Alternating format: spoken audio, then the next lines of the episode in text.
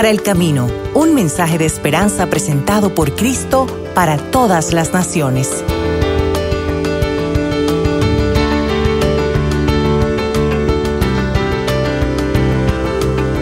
Que la gracia y la paz de nuestro Dios y Padre y del Señor Jesucristo sean con todos ustedes.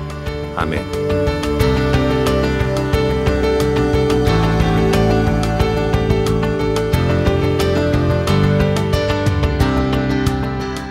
El mensaje para hoy se titula Jesús no se entretuvo en el camino. El texto bíblico para este mensaje lo encontramos en Lucas capítulo 9, versículos 51 a 56, donde dice, Se acercaba el tiempo en que Jesús había de ser recibido arriba, así que resolvió con firmeza dirigirse a Jerusalén. Envió mensajeros delante de él y ellos se fueron y entraron en una aldea samaritana para prepararle todo. Pero los de allí no lo recibieron, porque se dieron cuenta de que su intención era ir a Jerusalén. Al ver esto, sus discípulos Jacobo y Juan dijeron, Señor, ¿quieres que mandemos que caiga fuego del cielo, como hizo Elías, para que los destruya? Pero Jesús se volvió y los reprendió y les dijo, Ustedes no saben de qué espíritu son, porque el Hijo del Hombre no ha venido a quitarle la vida a nadie, sino a salvársela y se fueron a otra aldea. Comenzamos esta reflexión bajo la bendición de Dios Padre, Hijo y Espíritu Santo. Amén. Dice al comienzo de la Biblia que en el principio Dios creó la luz y la llamó día, y a las tinieblas las llamó noche, y ese fue el día primero. Así fue como nació el tiempo y a partir de ahí el tiempo comenzó a correr y ya no lo para nadie.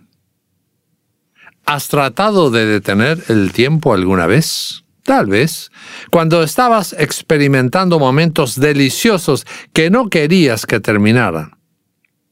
Pero el tiempo seguía inexorablemente su marcha y te dejaba ahí, con las ganas de tener más tiempo para esas cosas lindas de la vida.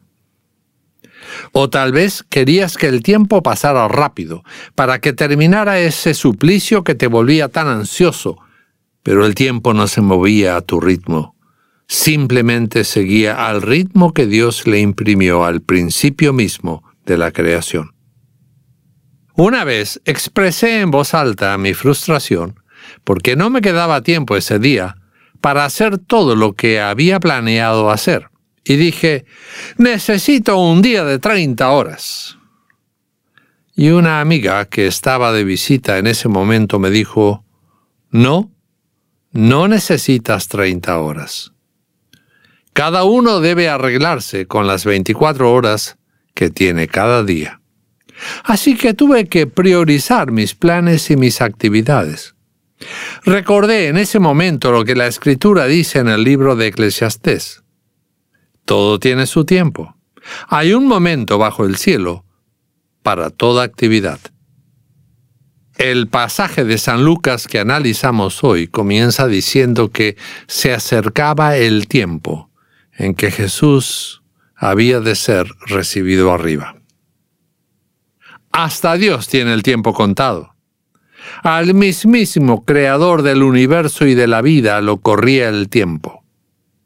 En Jesús Dios se hizo hombre también para sugestarse al tiempo que él había creado. Así que Jesús, cuando emprendió el viaje de Galilea a Jerusalén, lo hizo porque tenía el tiempo contado, entendiendo que no había tiempo que perder y asegurándose de que nada lo entretuviera en el camino. Con eso en mente, Jesús resolvió con firmeza dirigirse a Jerusalén. Así que Dios no solo tenía el tiempo marcado para Jesús, sino también el lugar. ¿Por qué Jerusalén? ¿No era ese el lugar que terminaba con la vida de los profetas? Absolutamente cierto. Hasta el mismo Jesús lo reconoce cuando se lamenta al llegar ante la ciudad y dice, Jerusalén, Jerusalén, que matas a los profetas y apedreas a los que son enviados. ¿Cuántas veces quise juntar a tus hijos, pero no quisiste. ¿Por qué Jerusalén?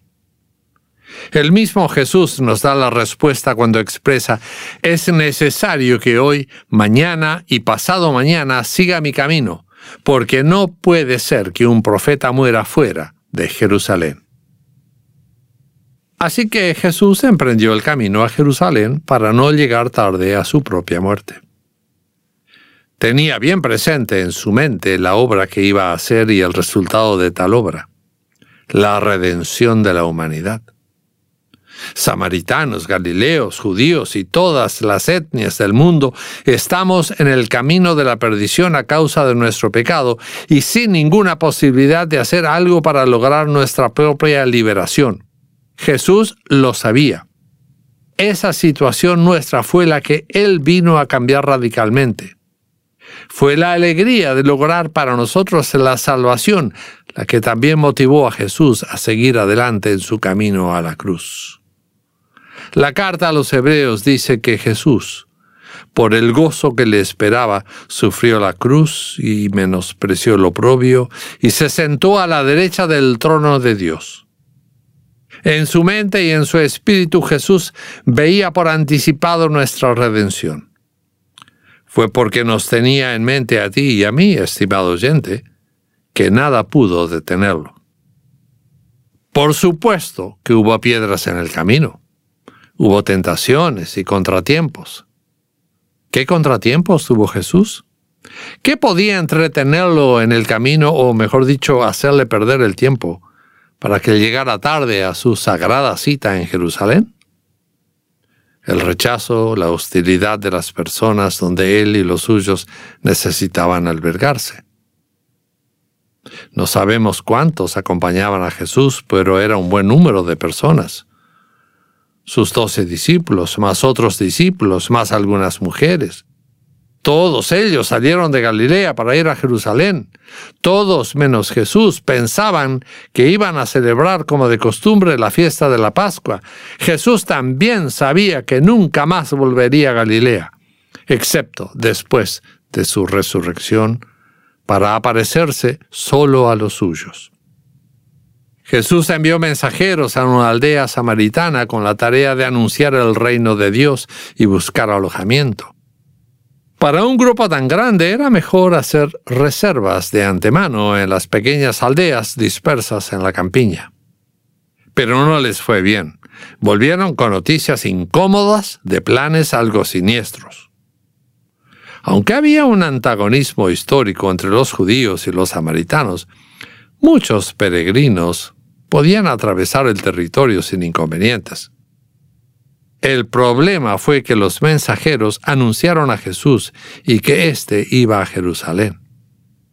Y esto les dio rabia a los samaritanos.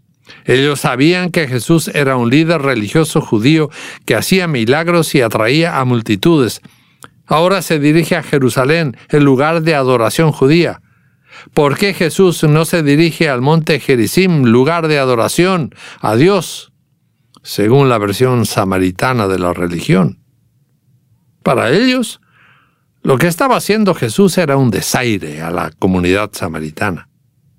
No quisieron saber nada de él y de su compañía, así que le negaron la entrada a su aldea. Jacobo y Juan, dos de los discípulos también conocidos como hijos del trueno, sacaron a relucir su personalidad y elaboraron un plan de escarmiento para esta villa samaritana. Que Dios envíe fuego desde el cielo y los destruya a todos. ¿Cómo se atreven estos samaritanos a cerrarnos la puerta en la cara? Jacobo y Juan sabían que Dios podía hacer eso. Una historia así está en las Escrituras, cuando el profeta Elías oró para que Dios enviara fuego y quemara el sacrificio que él había levantado para demostrarle a los adoradores de dioses paganos quién era el verdadero Dios. La respuesta de Dios fue contundente y se quemaron hasta las piedras. Tal vez con esa imagen en la mente los discípulos vinieron a pedirle a Jesús que destruyera la hostil aldea samaritana. ¡Qué increíble! No conocían aún a Jesús. ¿Acaso lo vieron alguna vez hacer algo para destruir a una persona? ¿No fueron los milagros de Jesús para sanar, animar y resucitar? ¿Hacía falta que Jesús les dijera ustedes no saben de qué espíritu son? Porque el Hijo del Hombre no ha venido a quitarle la vida a nadie, sino a salvársela. Parece que sí, parece que hacía falta que los discípulos entendieran que Jesús no estaba en ese territorio para invertir su tiempo castigando a quienes lo rechazaron. Esto fue una muestra de que los discípulos no habían reconocido su propia situación. Ellos no eran mejores que los samaritanos, sino tan pecadores como toda otra persona en el mundo.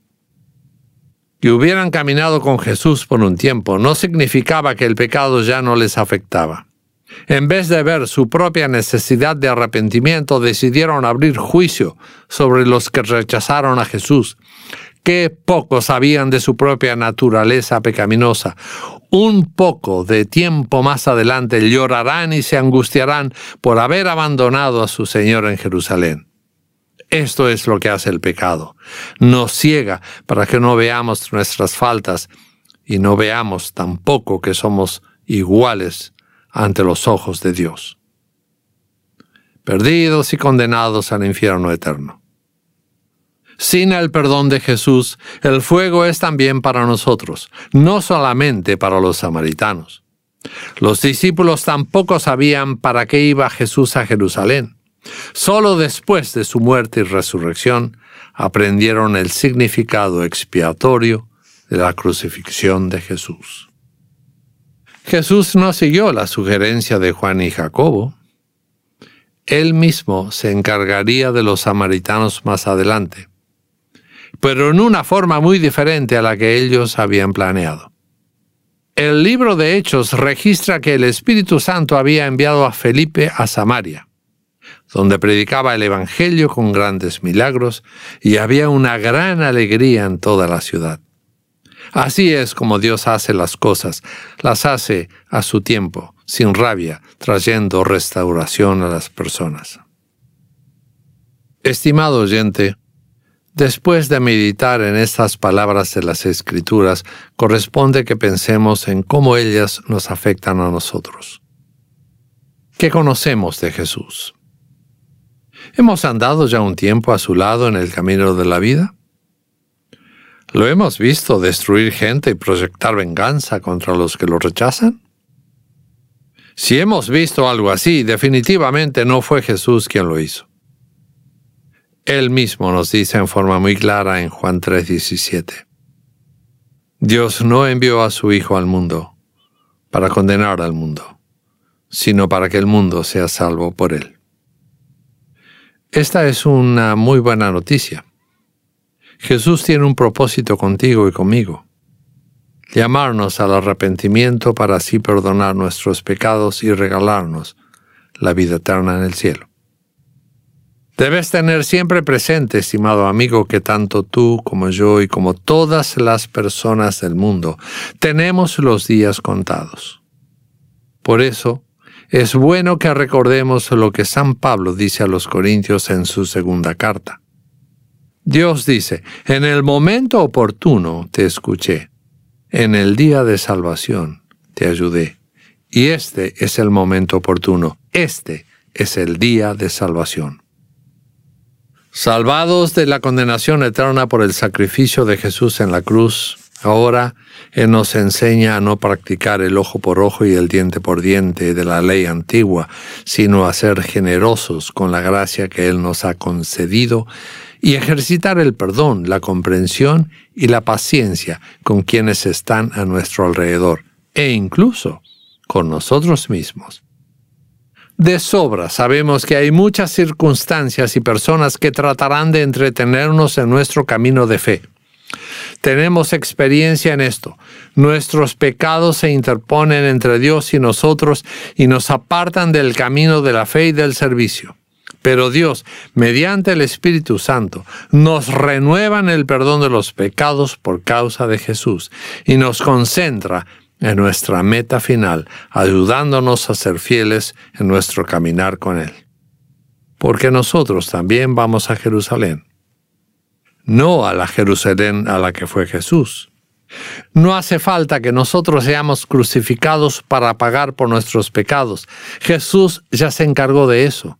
En la cruz Jesús fue contundente con el demonio y con su sacrificio nos liberó de su poder destructor para siempre, para que nosotros tengamos acceso libre a la Jerusalén final, la gloriosa, la que está en la eternidad. Tienes que pensar también que cuando Jesús fue a la cruz te tuvo a ti presente, no para reprocharte tu pecado, sino para llamarte al arrepentimiento, perdonarte y abrirte las puertas de los cielos, para que compartas con el Padre y todos los redimidos una vida sin pecado ni sufrimientos por toda la eternidad. Estimado oyente, si de alguna manera podemos ayudarte a mantener tus ojos fijos en Jesús, y a considerar a la Jerusalén celestial como la meta final de tu vida.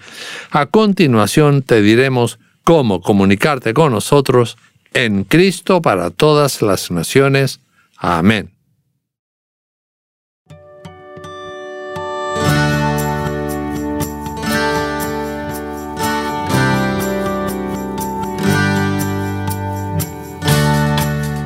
Esperamos que este mensaje te haya sido de bendición. Para suscribirte a este podcast o acceder a otros materiales, visítanos en paraelcamino.com.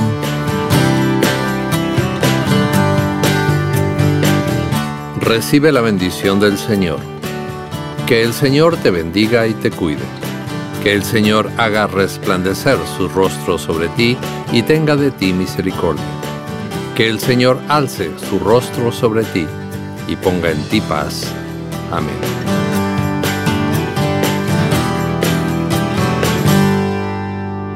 Esta ha sido otra producción de Cristo para todas las naciones. Recuerda que para comunicarte con nosotros dentro de los Estados Unidos nos puedes llamar al 1-800-972-5442 o también a través de nuestra página paraelcamino.com.